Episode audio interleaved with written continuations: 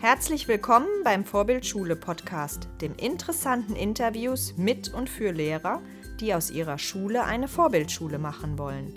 Mein Name ist Anne Tomjuk und ich bin Lehrerin an der beruflichen Schule in Korbach und Bad Arolsen. In dieser Episode erfährst du vom Medienberater und Lehrer Andreas Hofmann, wie man die Schule im digitalen Zeitalter als Chance begreifen kann, wie wichtig es ist für Schule eine wirkliche Vision zu entwickeln, welche Lehrer wir im digitalen Zeitalter brauchen und dann haben wir noch ein wenig über die Gesellschaft und die Schule philosophiert. Viel Spaß beim Anhören. Hallo liebe Zuhörer, hier sitzt Andreas Hoffmann. Herzlich willkommen. Wir treffen uns auf dem Exciting Edu Barcamp Regional in Dietzenbach in Hessen und ich freue mich, dass du dich bereit erklärt hast, uns einen Podcast zu geben. Und bevor wir inhaltlich werden, würde ich dich bitten, dass du dich einfach kurz vorstellst, wer du bist. Okay, ja, hallo. Ich bin Andreas Hofmann. Ich bin, ja, ist schwierig, meine, meine Rolle gerade zu definieren. Ich war 15 Jahre Lehrer in der Waldschule Hatten in Niedersachsen und bin zum 1.8. im letzten Jahres ausgestiegen, war sechs Jahre medienpädagogischer Berater im Land und äh, ja, habe 2012, und das hat so mein Leben ein bisschen verändert, so als erster mit Tablets im Unterricht rumgespielt. Mhm. Mehr war es damals noch nicht. Ja, wie gesagt, seit dem 1.8. bin ich raus. Was genau interessiert dich denn am Lehren und Lernen in der digitalisierten Welt? Ich glaube, die Antwort würde ich jedes Jahr neu beantworten ja. äh, oder anders beantworten. Mhm. Äh, Im Moment ist es, glaube ich, wie ich auch gerade in meinem Vortrag gemacht, die Chance, Schule mal wieder komplett auf den Kopf zu stellen. Also einfach, ich glaube, dass, dass jetzt durch die Möglichkeiten und die Herausforderungen, vor denen wir stehen, wir tatsächlich reell die Möglichkeit haben, mal, ja, ich habe es vorhin auch gesagt, du warst ja da, ja. Ähm, alte Zöpfe abzuschneiden, mal zu gucken, ob das alles überhaupt noch zeitgemäß ist, wie Schule funktioniert, wie Lehren und Lernen funktioniert. Und ähm, da sehe ich eine ganz, ganz große Chance drin. Das ist momentan so mein Antrieb. Mhm. Du hast vorhin auch im Vortrag viel über Visionen gesprochen mhm. und ich finde das auch eine ganz wichtige Sache und ich denke auch, jede Schule hat vielleicht noch gar nicht ihre Vision gefunden. Was ist denn deine Vision von einer Schule im digitalen Zeitalter? Ah, es ist schwierig. Also ich, ich natürlich würde ich könnte, könnte ich dir eine Schule malen, wie ich sie mir denken würde, aber die schönste Schule äh, bringt nichts, wenn das äh, blutleer ist. Also ich rede jetzt von architektonisch schön oder von tollen ähm, Konzepten, die aber nicht von allen gelebt werden. Ich glaube, das muss jede Schule selber finden, diesen Weg. Ich glaube nur, dass, dass eine Vision überhaupt da sein muss und auch in den letzten Jahren, in der die Digitalgeschichte noch nicht so im, äh, in jedermanns Kopf war, fehlte vielen Schulen ja aber auch schon die, die Vision. Also ich glaube, wir haben viel zu wenig Zeit darüber nachzudenken, was machen wir ja eigentlich wo wollen wir eigentlich hin?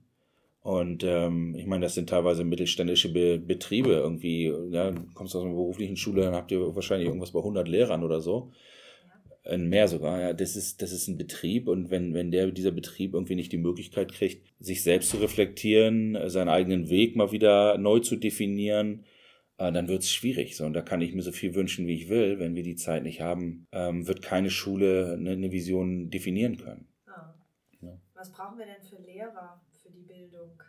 Boah, ich glaube, das, wir brauchen vernetzte Lehrer. Ja? Wir ja. brauchen ähm, Kollegen, die, die offen sind, die neugierig sind. Also ich finde gar nicht, dass es so un, unfassbar viel bedarf.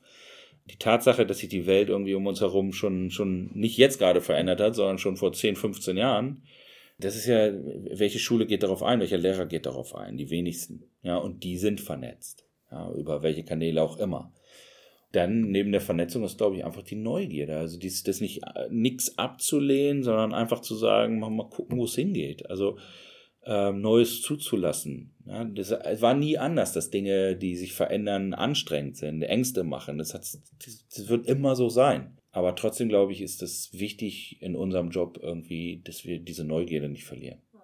Ich glaube, es ist gar nicht so ein typisches Lehrerproblem. Hm. Nee, glaube ich auch nicht. Ein gesellschaftliches Problem hm. oder ein menschliches Problem. Hm dass wir einfach Veränderungen auch nicht immer nur mit offenen Armen empfangen. Nee, absolut. Sehe seh ich auch Weil so. Weil das ja auch viele Unsicherheiten bedeutet und äh, viele Dinge, die man ja auch verlieren könnte. Mhm. Und, und da vielleicht auch ein bisschen Verständnis für aufbringen, aber nichtsdestotrotz eben zu schaffen, da über diesen Tellerrand zu mhm. schauen. Mhm. Ich glaube, diesen Spagat hinzukriegen, ist gerade wahnsinnig schwierig mhm. und aber so unheimlich notwendig. Hast du da irgendeine Antwort drauf, wie ja. man sowas hinkriegen kann? Also ich glaube, wir stehen aber doch in einer anderen Verantwortung als äh, die Digitalisierung und Veränderung der Gesellschaft, die betrifft jeden, aber ich glaube, sie betrifft nicht jeden im selben Maße, was die eigene Verantwortung angeht. Also ich meine, wir arbeiten mit Kindern, ja, wir arbeiten in, in Phasen, äh, in denen wir die Weichen stellen in deren Leben. Ja, egal, du in der beruflichen, ich in der, in der äh, Sek 1, ähm, andere Kollegen in der Grundschule. Also wir stellen da Weichen und ich glaube, das ist jetzt nicht despektierlich, aber ein, ein, ein Verkäufer, ähm, der, der Blumen verkauft oder ein Gärtner, der wird auch vor, vor Schwierigkeiten oder Veränderungen der Digitalisierung ähm, stehen, aber er hat nicht mit Kindern zu tun, die da reinwachsen. Also ich finde, unsere Verantwortung ist eine andere. Und deswegen fordere ich auch diese Neugierde einfach ein. Ja, wir arbeiten nun mal mit, mit Menschen, mit kleinen, unfertigen Wesen und ähm, deswegen erwarte ich das. Ich erwarte das einfach. Wie schafft man denn deiner Meinung nach, dass man diese Menschen bekommt, die Lehrer werden wollen? Mhm. Weil momentan ist es ja vielleicht in dem System so angelegt, dass wir gar nicht diese Menschen ansprechen, die neugierig von Haus aus sind mhm. und ja, die Medien offen sind und mhm. die über den Tellerrand schauen. Wie schaffen wir das denn? Hast du da eine nee, Idee dazu? Das wäre natürlich der Klassiker, die Arbeitsbedingungen müssen verbessert werden. Also ich finde, wir haben geile Arbeitsbedingungen als Lehrer. Also ich, ich, ich finde ich find immer das Gejammer, jetzt auch bei Twitter gerade wieder, heute diese Woche habe ich 50 Stunden. Ja, wir kommen im Leben, ja. Also haben andere auch. Und äh, die, die andere, die dreieinhalb oder vier netto verdienen, die haben auch ganz schön Stunden zu kloppen, um da hinzukommen. Also diese, ich mag das nicht. Natürlich, und da muss ich jetzt eine Lanze brechen, natürlich haben wir eine psychische Belastung, weil wir eben mit diesen unfertigen kleinen Wesen arbeiten, die andere wiederum nicht haben. Ja, so, aber wie erreichen wir die? Ja, das, das ist schwierig. Ich, ich weiß es tatsächlich nicht. Also wie, wie erreicht man das? Ich glaube, dass im, im Studium viel, da ist aber die Weiche ja schon gestellt, aber dass im Studium viel passieren muss, dass das Studium sich komplett verändern muss, ähm, die Studiengänge, dass die vielleicht auch mal komplett reformiert werden. Na, wenn ich sehe irgendwie, wie, wie ich groß geworden bin, dann war ich Einzelkämpfer 13 Jahre in der Schule, ne, halt 14, ich habe es ein bisschen länger gemacht ich musste immer in Prüfungssituationen alleine da hocken. Es war immer mein Ding, es war meine Note, es war mein Verfehlen oder mein Gelingen. Und so geht es ja im Studium weiter. Ich glaube nicht, dass, dass diese Kultur Neugierde fördert und auch nicht andere Kompetenzen, von denen wir immer so blumig reden, ja, mit anderen zu kollaborieren. Wie, warum? Ja, es ist meine Abschlussarbeit, die schreibe ich alleine. Warum sollte ich? Ja, ne, ja ich mich in Studienzirkel mit Leuten treffen, klar. Aber also ich glaube, dass der ganze Weg zum Lehrerdasein genau das nicht widerspiegelt, was wir jetzt einfordern. Ja. Na, aber wie man die kriegt, oh, keine Ahnung. Ich weiß nicht. Ich stelle auch fest, meine Schüler, die zu mir kommen, die, also ich bin in der Oberstufe im beruflichen Gymnasium und die haben alle schon acht bis zehn Jahre Schule hinter sich. Und die kommen zu mir an und wenn ich dann so was Neumodisches einfordere, dass wir mit einer Lernplattform arbeiten, dass sie selber was herstellen müssen, dass sie auch mal ausprobieren dürfen mit mhm. verschiedenen digitalen Medien, dass die oftmals noch gar nicht viele Erfahrungen damit haben und dass sie damit überfordert sind. Und aber bei mir kommen die schon fast fertig an. Also die haben ihre mhm. Schulkarriere, die haben schon eine. Und ich finde, zu Recht sagen die dann, was wollen sie eigentlich von uns? Machen Sie es doch bitte so, wie wir es wie jetzt gelernt mhm. haben bisher. Mhm. Und, und da denke ich halt irgendwie, wie, wie schafft man das? Irgendwo muss man ja anfangen. Also da, da möchte ich zwei Beispiele nennen, die, die mich auch geschockt haben. Einmal in 21 war ich im äh, Studienseminar, nee, im Ausbildungsseminar Pädagogik Oldenburg irgendwie. Die hat mich eingeladen für so einen Digitaltag. Ja, das alleine so. Okay, wir machen unseren Digitaltag Haken ab. Naja gut, aber es wurde zumindest was gemacht. Und da sagte ein 21, 22-jähriger junger Mann zu mir, in der Schule wurde es verboten, in meiner Schulzeit, ja, wurde alles, was digital war, verboten. Im Studium gibt's nichts. Ich komme an eine Schule, ja, mit Overhead-Projektor und grüner Tafel. Und jetzt kommen Sie hier ins Seminar und erzählen mir, wie geil das ist. Ja, ich habe 22 Jahre oder 15 Jahre erlebt, dass es nicht gut ist, dass es nicht funktioniert und dass es auch nicht gewollt ist. Ja, und dann meinte er, ich bin doch schon versaut, bevor ich ins Lehrerleben gehe ich gedacht, boah, hart, harte Nummer, aber ja, stimmt. Ja. Und nochmal zu deiner Frage zurück. Ich sehe das bei meiner Tochter in der Grundschule, der ich letztens gesagt habe, ich habe keinen Bock mehr, dass du schon wieder ein Wandplakat machst, lass uns mal was anderes machen. Da sagte sie, nein, wir machen Wandplakat. Ich also gesagt, das ist vorgegeben. Ja, ja. Mhm. So, Und da habe ich auch gedacht, wow, also was sind die kleinen, kleinen Wesen? Vielleicht hätte sie was anderes machen dürfen, sie traut sich aber gar nicht. Ja, also wenn wir in der Grundschule schon solche Scheuklappen anlegen, dass wir ein Wandplakat machen dürfen, ja, und nicht, die Schule hätte sogar Tablets gehabt, also das aber gar keine Option ist, ja, wie, wie, wie weit öffnest du dann den Horizont? Ne? Aber ist das ein schulisches Problem oder ist das ein gesellschaftliches Problem? Das ist doch immer die Frage, weil ich glaube, kann Schule sich ändern, ohne dass sich die Gesellschaft ändert?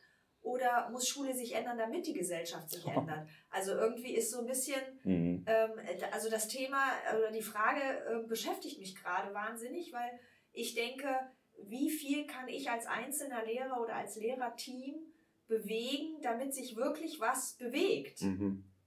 Weil das ist eine tolle, eine tolle Fragestellung. Also die, die könnte ich dir jetzt, kann ich dir jetzt tatsächlich keine adäquate Antwort darauf geben. Ja. Ich, ich, weiß es nicht. Ich weiß nicht, wie viel, also ich weiß, wie viel Einfluss wir haben auf das Leben der Kinder. Und ich weiß beispielsweise, diese Klassenlehrerin meiner Tochter, die ist eine Göttin. Hm. Ja, und ähm, ihr für Wort die, für, die, für, die Kinder. für die Kinder. Und ihr Wort hat, und für meine Tochter, ihr Wort hat mehr Gewicht als meins. Okay. Ja. So, und dann sehe ich da immer, verdammte Axt, ey, was haben wir da eigentlich für eine Verantwortung? Ja.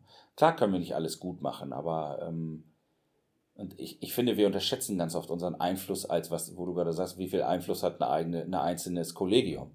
Ich glaube verdammt viel, weil du schleust ja schon hunderte von Schülern, tausende von Schülern durch in deiner Lehre, in deinem Lehrerleben und hinterlässt bei dem einen mehr, bei dem anderen weniger Spuren. Ah. Nur die Henne-Ei, also die Henne-Ei-Geschichte ist schon, ja, kann ich dir habe ich jetzt keine adäquate, ja. schnittige Antwort. Aber was du gerade sagst, in der Grundschule ist ähm, die Lehrerin oder der Lehrer die Göttin und bei mir kommen die dann an und ich bin eigentlich die, die ähm, eine sehr ungern gesehene Person, obwohl mhm. ich glaube, dass ich eine gute Beziehung zu denen haben kann, zu den Schülern. Und trotzdem dazwischen passiert so viel, mhm. ähm, wo ich mich immer frage, wann, warum, wieso. Klasse 5. Spätestens, spätestens Klasse für mich ist das immer ein bisschen dramatisiert, aber ich glaube, spätestens der Übergang aufs, auf die weiterführende Schule tötet, tötet bei vielen Kindern die Neugierde, die, die, den Spaß an der Freude. Warum? Ich kann es dir nicht sagen. Dann kommt die Pubertät Und, auch noch. Genau. Ich glaube nicht, dass die viele, viele Lehrer sagen, ja, die kommen in die schwierige Zeit. Ja, richtig. Aber ich glaube nicht, dass das einzig und allein ausschlaggebend ist, ähm, ich glaube ganz einfach, dass der Unterricht, so wie er stattfindet, oftmals für die Kinder absolut gruselig ist. Ah. Also ich habe das vorhin, guck mal, du warst da drin, 75 Minuten Vortrag. Er ist doch brutal. Ja. Danach laufst du am Stock. Und die das machen das. Haben die bei uns acht Stunden? Die, die haben das, ich wollte es gerade sagen, und die haben das acht Stunden. Alter, hätte ich. sogar zehn. Ja. Hör auf, ey, da könnte das, da, ja, so. Und ähm, das finde ich, finde ich, ähm, schwierig. Und ich finde es auch schwierig, und da neigten wir vorhin auch zu, zu Schuldzuweisung. Ja. Das macht man schnell. Ja, Kultusministerium ist scheiße, äh, Medienzentrum sind scheiße und alle inkompetent und so. Das ist natürlich Blödsinn. Hm. Na, also ähm, auch Medienzentren müssen die Möglichkeit haben, sich weiterzuentwickeln. Auch Unis müssen die Möglichkeit haben. Auch Kultu Kultusministerien müssen die Möglichkeit haben. Ich glaube, die Verantwortung liegt aber letztlich im Moment in der Schule. Ja. In der Einzelschule. Jetzt haben wir viele Fragen aufgemacht. Wir können wenig Fragen äh, beantworten, aber das ist, ich glaube, die wer die Frage beantworten wirklich könnte, der wäre, wie du es auch vorhin im Vortrag schon gesagt hast, der wäre ähm, sehr reich. Ja, Der hat den Masterplan. Ähm, nichtsdestotrotz, ähm, so abschließend würde ich noch sagen, kannst du uns mit einem positiven Gefühl nach Hause schicken. Am Anfang hast du ja schon gesagt, es ist eine große Chance eigentlich, mhm. das, zu, das ähm, als wirkliche Chance zu begreifen, wo sich jeder auch entfalten kann. Mhm. Und es ist ja auch spannend und alles, was spannend ist, ist ja eigentlich auch nicht pauschal ähm, negativ. Mhm. Kannst du dieses Gefühl uns noch mal ein bisschen näher verdeutlichen und vielleicht noch mal so ein bisschen sagen, was, ich bin ja auch immer auf dieser Suche nach der vorbildlichen Schule, auch das ist eine Fragestellung, wo ich nie eine abschließende Antwort kriegen werde, mhm. aber genau das treibt mich immer weiter an. Was ist für dich eine vorbildliche Schule? Schick uns positiv nach Hause. für mich, also ich kenne ganz viele tolle Schulen. Ähm, das sind ja auch die, die mich rufen. Das sind ja nicht die, die keinen Bock haben auf das Thema. Ähm, ich glaube, was ich sehe, ist Schulen, die Bock haben, sich zu vernetzen, Schulleitungen, die Bock haben, den Zeitraum, die, Zeit einzuräumen, den Kollegen die Möglichkeit zu geben, Wege zu gehen, Neues zu proben, Schulen, die sich, die sich intern austauschen, die auch darüber lachen können, wenn, wenn sie gegen die Wand gefahren sind. Ja, ähm, Das finde ich ganz, ganz wichtig. Und ich finde, das ist ein so toller Prozess, weil es so ein spannender ist, der, wie ich ja eingangs sagte, einfach jede Möglichkeit bietet, man den ganzen Scheiß, den man immer nicht mochte und immer scheiße fand, vielleicht mal zu hinterfragen. Und vielleicht kriegst du den ein oder anderen Zopf abgeschnitten. Ist doch geil. Ist doch ein toller Prozess. Ja. Ja. Wenn man jetzt noch mehr von dir erfahren möchte, wo kann man dich am besten erreichen? Ich habe einmal die Internetseite tablets.schule, ja, mit www oder https, ist egal. Und einmal hofer-medienberatung.de. Das ist so die Business-Seite. Das andere ist mehr so, ich kriege da kaum noch was rein, das ist mehr so die Tablet-Geschichte. Und bei Twitter auf, äh, wer bin ich da? Halfman1334. Ich danke dir, Andreas. Sehr gerne. Danke Ciao. dir. Ciao. Wenn euch der Podcast gefallen hat, klickt auf www.vorbild-schule.de slash podcast.